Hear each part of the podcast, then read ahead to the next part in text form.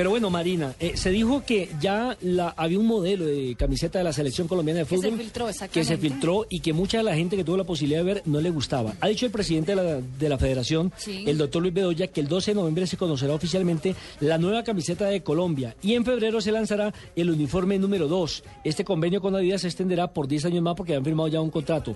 Pero hoy apareció algo que Ah. le llamó la atención a todos los seguidores de Twitter y es el hecho de un mensaje que supuestamente nació del En la cuenta de oficial, la cuenta oficial de Adidas. Eh, en Twitter, exactamente. La cuenta oficial de Adidas sacó eh, de la nada un, un tweet que decía eso.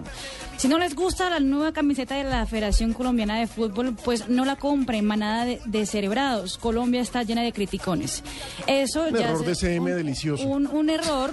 eh, Pero delicioso. De una persona que estaba manejando la cuenta oficial y después Adidas mismo eh, volvió a Es trinar decir, no diciendo- sabotearon la cuenta de Adidas. No fue saboteada, pero, pero después se borró ese tweet y Adidas mandó un mensaje. Nos disculpamos por el mensaje enviado a través de nuestra cuenta.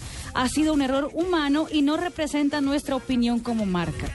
Bueno, aclarado también un segundo problema que teníamos en este momento con las camisetas. Entonces, 12 de noviembre saldrá la camiseta oficial de Colombia. Exactamente, hay que aclarar eso. El 12 de noviembre, Luis Bedoya hoy lo dijo en las mañanas de Blue, se presenta la camiseta oficial de la Selección Colombia, la suplente se va a presentar en febrero. La noticia es, la suplente va a ser roja, señores. Sí, sí, Esa sí. es la noticia. Sí. Está casi Y confirmado. parece divina. Hubo un dato, Claro, la del 90, qué grande. hubo un dato que dijo Luis Bedoya esta mañana y es que la, la camiseta de la selección Colombia es la de selecciones más vendida en el mundo.